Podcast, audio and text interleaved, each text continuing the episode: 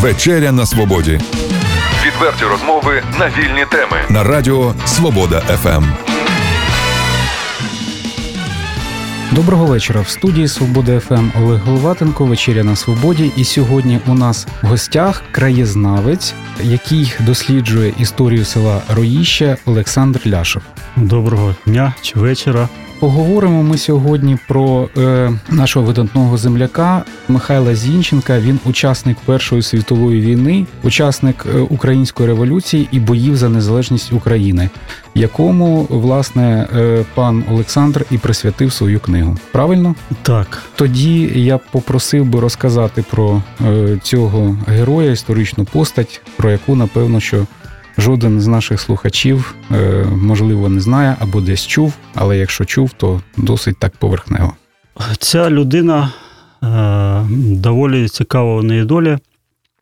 І ще що цікаво, що фактично 100 років відомості про нього в тому ж селі Раїще були фактично відсутні. Ну, перше, коли я довідався про існування взагалі цієї людини, це було було 90-ті роки, коли я почав займатися історією села. І я, гортаючи, ну, скажімо так, перше дослідження історії села Раїще, яке було зроблено в 70-х роках, називав, ну, воно було більш присвячено історії колгоспу, але там розглядалася історія села. І там в контексті Української революції, подій 17-20-х років, згадувався місний кулак Зінченка. Ну, от з того часу не виникла зацікавленість, ну, що ж це такий замісний кулак, бо фактично це прізвище було єдине, е, яке висвітлювалося на українському боці в ті часи. Е, більше увага приділялася більшовицькому руху, а от е, як хто раїщан приймав участь саме в українських подіях, от було тільки відомо це одне прізвище. Ну і фактично 20 років. Ну, ну, не можна так сказати, що я займався саме ці 20 років, шукав його. Але просто ну, на той час, на 90-ті роки, взагалі українські студії були, ну, тільки розвивалися. Ну, фактично, ми знали там одну історію субтельного, таку е, класичну книжку, а більше було невідомо, де навіть шукати, що шукати. У наш час вже, слава Богу, це доволі розвинуто, багато матеріалів, книжок, монографій, колективних праць, там статей різних, які розглядають це питання. І в одній з книжок я зустрів прізвище Михайла Зінченка, Раїщанина. Це була книжка про е, студентів Української господарської академії в Подебрадах у 20-му році. Це Чехословаччина і не просто студентів, а колишніх вояків УНР. І вже відштовхуючись від цього, я почав далі якби тягнути цю ниточку і ну, зміг скласти ці ті різні пазли в одну картину. Ну, і ще треба сказати, що, ну, можливо, так склалися зірки, чи може ще щось. Е, ця людина, вона ну, була, так можна сказати, активна на той час і в різних напрямках. І там, де він проявляв цю активність, е, документи про нього збереглися по сьогодні час. Бо, в принципі, можна було це і в 90-му році дослідити, ну, про, ну, але я не знав, де це шукати. Це архіви СБУ чи може якісь інші матеріали? Ні, це навіть не архіви СБУ. Ну, це, це значить. Перше, він учився в Київському політехнічному інституті 18-20-х років. І зберіглася його студентська справа в архіві міста Києва в фонді Київського політеха. Е, за те, що він організував в селі вибори делегатів на Хліборовський конгрес в квітні 18-го року, де було обрано гетьмана Скоропадського, і сам безпосередньо брав участь в ньому разом з делегатами від села. Уже у 20-му році, коли остаточно Україна була окупована більшовицькою Росією, проти нього була порушена ну, кримінальна справа, можна так сказати. І він був е, ну, не засуджений, бо тоді не відбувався суд. Тоді рішення виносила тройка. Тобто угу. його ну, визнали йому покарання тримання в концентраційному таборі до закінчення громадянської війни. І ця слідча архівна справа теж зберіглася, вона зберігається в Чернігівському державному архіві. Угу. Потім я сказав, що він е, учився в Українській господарській академії в Подебрадах. І, ну, на превелике щастя для нас, якщо можна так сказати, документація цього, я не можу сказати, вся чи не вся, але деякі особові справи студентів цього закладу, е, вони, очевидно, вже після того, коли в 45-му році Чехословаччина потрапила під в зону впливу Радянського Союзу, були переміщені і знову таки нам повезло не в Москву, а в Київ. Вони зберігаються в Державному архіві вищих органів влади, і та його справа теж збереглася і зберігається в тому архіві. І він служив в армії УНР ну, вже в останні якби, часи. Е, фактично, він там один місяць брав реальну участь в бойових діях і потім вже був інтернований на території Польщі. І в тому ж Державному архіві вищих органів влади, і знову таки можна сказати, що нам повезло, що ці архіви з території Польщі перемістили не в Москву, а знову таки в Київ. Збереглася його реєстраційна картка, яка укладалася на вояків армії УНР, і навіть деякі його рапорти, які він писав. Тобто, по цим документам можна було ну, відновити його біографію ну, доволі детально.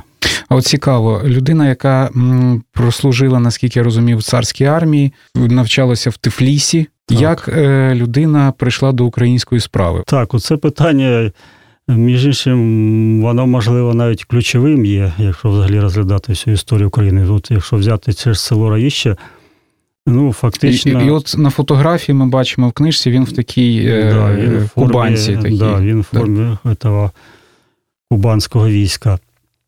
Ну, я не можу дати відповідь на це питання. Тут, на жаль, мабуть, ніхто не дасть відповідь. Очевидно, це вже якийсь внутрішній поштовх чи щось інше його спонукало. Бо реально, да, я вам більше хочу сказати, ось що мені було цікаво, особливо коли порівнюючи от наші сьогодні, у нас зараз незалежності 27 років буде. Да? Ну, це я б я б назвав формальну незалежність, ну, тому що хай, ми за неї тільки воюємо. Да, Хай буде формально, ну навіть Бог Візьме, що ми воюємо за неї вже 4 роки. Візьме військо, це наше українське, в якому я теж перебував з 15 по 16 рік. Е, і візьмемо 20-й рік.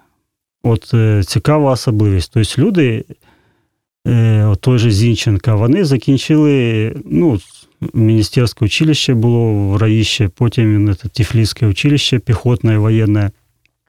Українську мову він ніде не вивчав, що в Російській імперії її ніхто ніде не вивчав.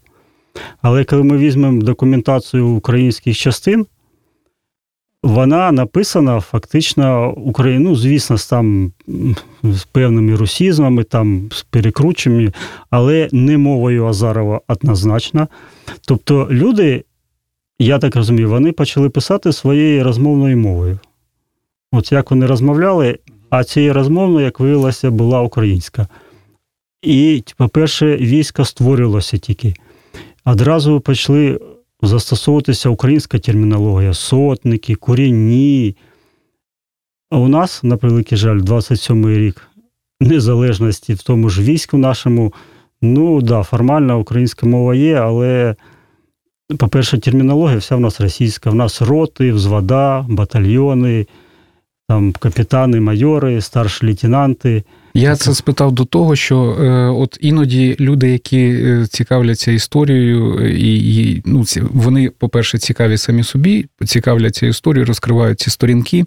У них виникає дежавю е, з тими подіями, ну якщо порівнювати події так. столітньої давності і те, що відбувається зараз.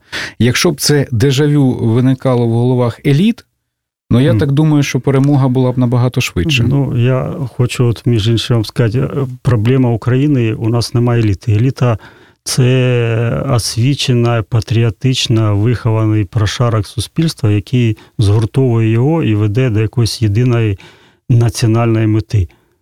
У нас просто є або виховані, або освічені або там якісь патріотичні, але або які не займають керуючих посад, тобто ті люди, які Ну, я б сказав, освічені комерсанти в кращому ну, випадку. От, тому, да, у нас от такий Получається. І дивіться, на початку 90-х років ну, всі ми були совєтські люди, там слухали там Цоя, Ласковий Май, фрістайл там і так далі. І потроху за ці 20 е, років ми в 90-му ще не уявляли, що може бути незалежна Україна. Навіть ті, хто ходив на мітинги народного руху, там е, і, і так далі, вони не до кінця. Це був народний рух за перестройку. І е, потроху за ці 20 років з нас виходить рабство, оцей руський мір і так далі. Ну, якщо ми порівняємо себе зараз і себе от 26-27 років тому, це це вже будуть е, інші люди. Ну, якщо це навіть зараз націоналіст, е, а колись був комсомолець, як кажуть, і, і так далі. Так. І ми фактично відроджуємося з попелу 33-го року. І так і, і так само е, в 33-му році вже вбивали волю до спротиву українського народу. І цей процес дуже болісний повернення цього цієї пам'яті всього всього. І в принципі, в 17-18 роках в Україні було е, десь те саме, коли багато разів заборонена українська мова е, через там від Кирило Мефодіївських братств і так далі, вона еволюціонувала вже в таку е, е цілісну думку, в цілісне сприйняття себе. Е, от. І як ви вважаєте, тоді у нас не вдалося оце от до кінця. Зараз вистачає цікавості до себе, цілісного сприйняття себе, щоб пройти цей шлях до кінця через оцю точку неповернення, постати як держава, як нація, як народ. Бо ну, у всій повноті цих е, слів. Цих... Я, е, я зрозумів ваше питання. Я вважаю, і я навіть можу сказати, я переконаний, що так. Чому? Е, бо якщо ми візьмемо 17-20 роки то фактично, от даже візьмемо цього поручика Зінченка, от е, нам даже от виникло питання: ну як же він, чому перейшов на український бік, на, на що він е, на, від чого відштовхувався, на що спирався. А нам легше це зробити, бо якраз нам є від чого відштовхнутися і на що спиратися. Ми якраз можемо від цього поручика і людей, таких як він, відштовхуватися і на них спиратися, бо це вже той підмурок, який вони заклали тоді, і який ну, 70 років з 20-го, якщо Україну окупували, і до 91-го намагалися це стерти, зруйнувати, щоб ця пам'ять зникла. Ну, на на щастя, це не вдалося, і тому ми, ми, я думаю і переконаний ми зможемо це зробити, бо у нас є підмурок. Тобто нам треба звернути увагу на те, що у нас є е, хороший підмурок, фундамент нашої справи, е, і е, ключову роль в цьому могли б грати ЗМІ. Але я бачу е, от по ЗМІ, по зовнішній рекламі, що в принципі століття української революції воно десь на офіційному рівні так е, трішки пройшло, але е, в плані, щоб це було масовим таким явищем, подією в українських медіа, цього ми не спостерігаємо знову ж таки. От чому так воно трапляється? В принципі, вони б мали підхопити. Оце дежавю, про яке я казав, його транслювати е, в публіку, щоб у неї тут е, спрацьовувало щось в голові. Ну тут, мабуть, знову ми вернемося до вашого запитання про еліти, бо нема кому організувати, і фактично у нас це е, на рівні громадянського суспільства. Як ми знову візьмемо Майдан, перші місяці російсько-української війни. Фактично, це все громадянське суспільство врятувало. Не уряди, не Верховні Ради, тобто не ті, які мали б керувати, а люди самі зорганізовувалися. Ну і тут знову таки це все відбувається на рівні звичайних людей, тому як, звісно, пройшовши навіть по вулиці, ми нічого не побачимо. Я навіть от спілкуючись от з людьми, мені навіть от цікаво от, е, з цією от книжкою, коли там от звертаюся, там, от питаю людей, ви знаєте, що зараз от 100 років революції. По-перше, вони е, сприймають це 100 років, це як типу, як, ну, як от День Незалежності, от 100 років. Вони розуміють, що це аж цілих 4 роки, з 17 аж по 21. Тобто кожного дня це 100 років чомусь якась подія відбувалася тоді. Ну, якщо немає у нас, е, якби хто б керував зверху, будемо керуватися самі. І ну, добре, що у нас навіть є про що розказувати і кого показувати. І якщо от вернутися до рівня села, от до сьогоднішнього моменту, фактично, от якщо діти от в селі в селі Раїщі розглядали б історію України 17-21 років, вона була б абстрактна. Тобто, ну, як от обично там українці піднялися, українці вирішили, які українці, де піднялися. А тепер є конкретно їхній односелець, який от реально жив тут на цій вулиці. От вже вони знають цю людину, і історія вона вже у них ця абстрактність зникає, вона становиться конкретна і до них більш прив'язана, що дуже важливо. Ну, до речі, мені здається, що вивчати історію саме потрібно з історією свого роду, якраз так. Е, дослідження. Можливо, якщо е, ти цікаво знаходиш, про це треба розповідати. Але люди, коли знаходять е, цікаве в історії власного роду, вони теж мають знати, до кого звернутися, можливо, до яких істориків, комусь це розказати, показати. І е, це має теж піти в ЗМІ, має піти в книжки, які видаються. І тоді з цього складається не абстрактний пазл. А оця абстракція, як мені здається, ну це. Оці безсмертні полки, невідомі так. діди, портрети, яких несуть, це елемент уже гібридної зброї. Тобто, якщо ми не досліджуємо власну історію власного роду, конкретно свого там е, діда, прадіда і так далі, то нам е, легко всунути в руки якогось невідомого діда там і зробити нас інструментом гібридної війни, гібридної зброї цієї. Саме так. І от якщо взяти ці безсмертні полки, от е, знову таки на селі Раїщі, Ну, і, звісно, це не точно, але ну, при, приблизно має воно так бути. От е, люди зупиняються, от діди воювали, це фактично їхні там, ну, прадіди, якщо на сьогоднішній день, це десь третє, четверте покоління. А реально, скільки от у нас от поколінь, от, от нині живущих, от скільки перед нами було поколінь. От тут якраз от заслідивши ну, от історію роду якогось, ну або кількох родів. От я по селу Раїщу це зробив. І по документам, які от зберіглися, можна це доволі добре зробити і докладно е, вийти аж на кінець 17 століття. І от е, якщо брати кінець 17 століття, ми знаємо, от я знаю свого конкретного пращура, який тоді народився, і брати мене, то я з 12 десь 13 покоління. Тобто на 300 років припадає 12 поколінь. Нічого собі. І коли ми цими цифрами починаємо міряти, то ми можемо от взяти наше слов'янське коріння, оскільки покоління. Якщо ми беремо це носії київської культури, це третє століття, це 200 рік, рахуємо, виходить 66 покоління. Ну і так далі ми можемо дійти до виникнення людини за 3 мільйони років тому, це виходить 120 тисяч поколінь. І в мене тепер питання до всіх е, прибічників безсмертного полку. А чого ви із навіть хоча б 12 поколінь, я вже мовчу, там 66 чи там 120 тисяч, зупинилися саме на четвертому? Угу. Там же було безліч людей в нашій історії, в родині, і при тому різні. І вони всі були різні. Ну, уявляєте, навіть якщо взяти 66 дідів і бабів, то вони ну, геть не були всі однакові. Ну, кажуть, це просто такий е, пропагандистський е, штамп.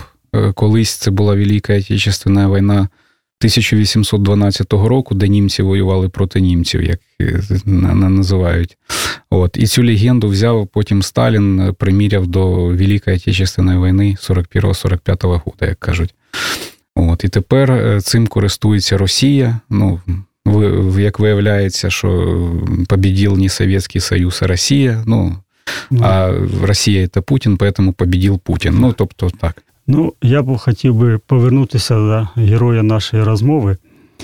Ну, тут задавали питання, як от він все-таки прийшов до українства. Ну, не можу сказати. Але те, що він все-таки був українцем, е, можу стверджувати фактично на 100%, тому навіть з тих е, документів, які ну, такі доволі офіційні, формальні, там його послужні списки, там реєстраційні картки.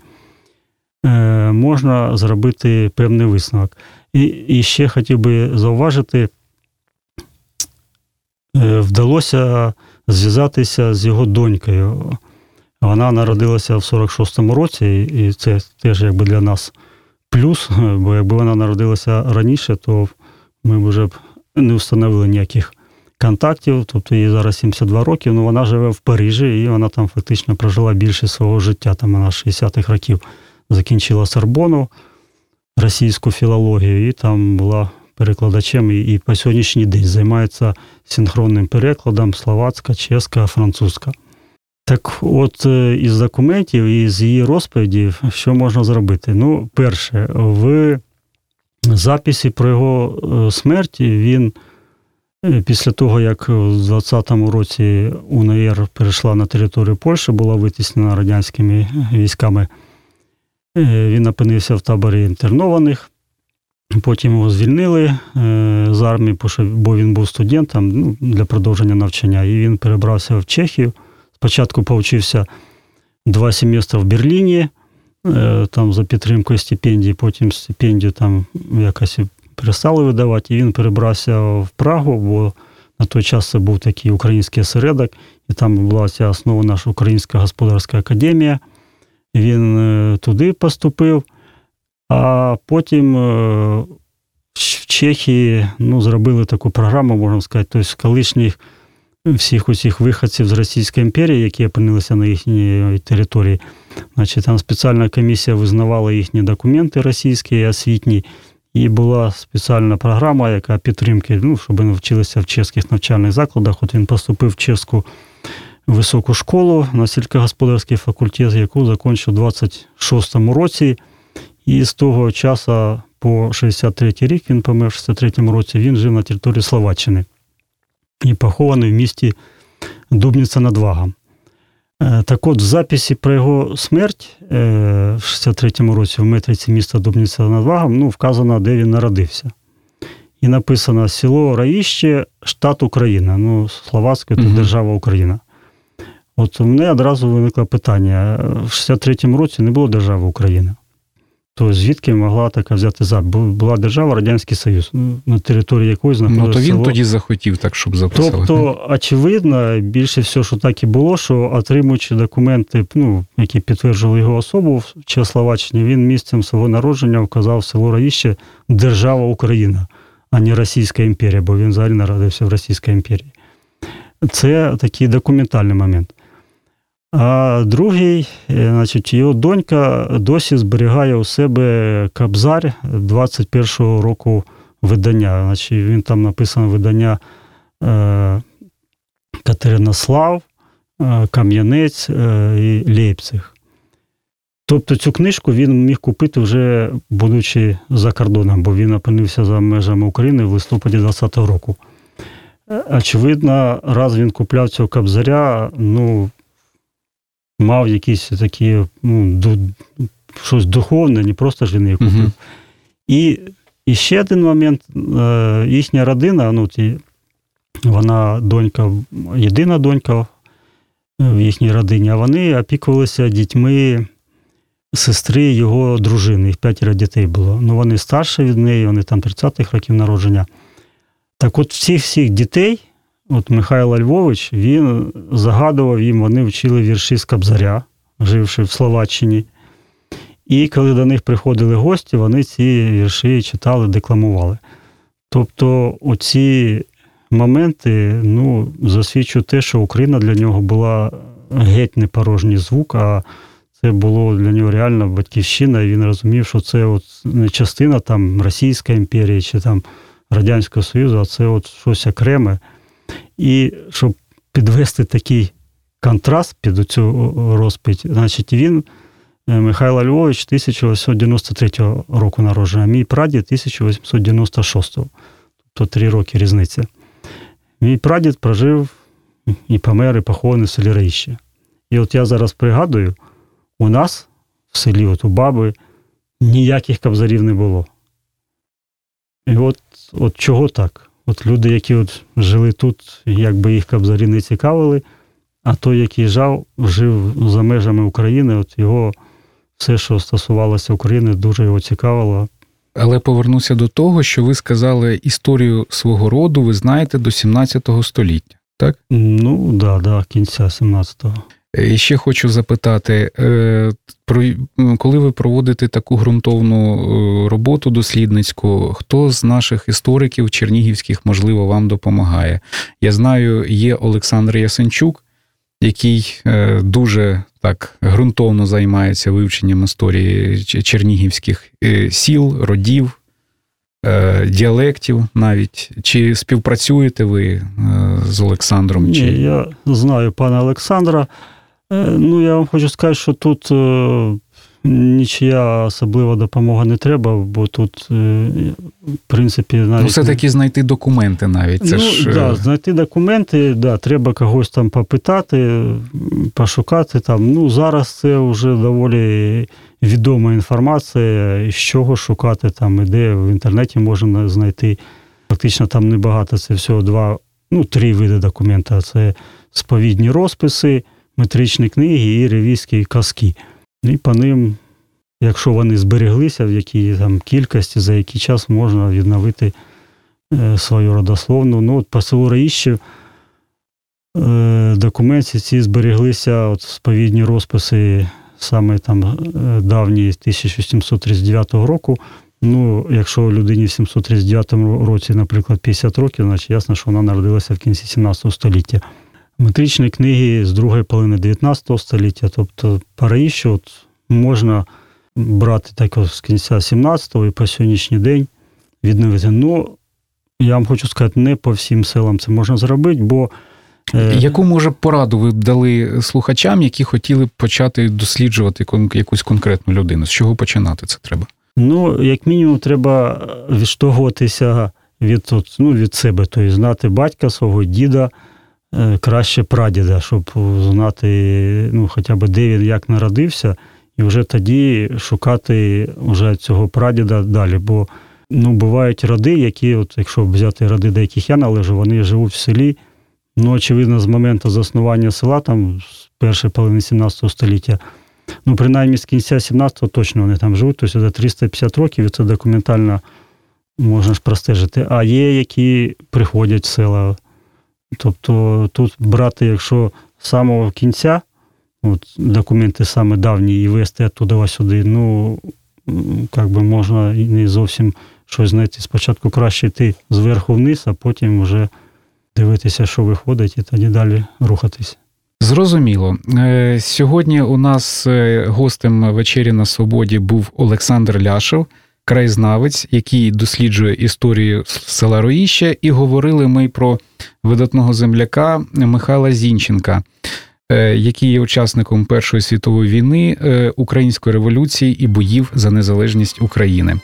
Нашим слухачам ми радимо бути небайдужими, досліджувати історію своїх родів, знаходити в цій історії видатних особистостей і далі давати цю інформацію історикам, краєзнавцям і журналістам. Я дякую за увагу. Дякую за увагу нашому гостю. Дякую вам.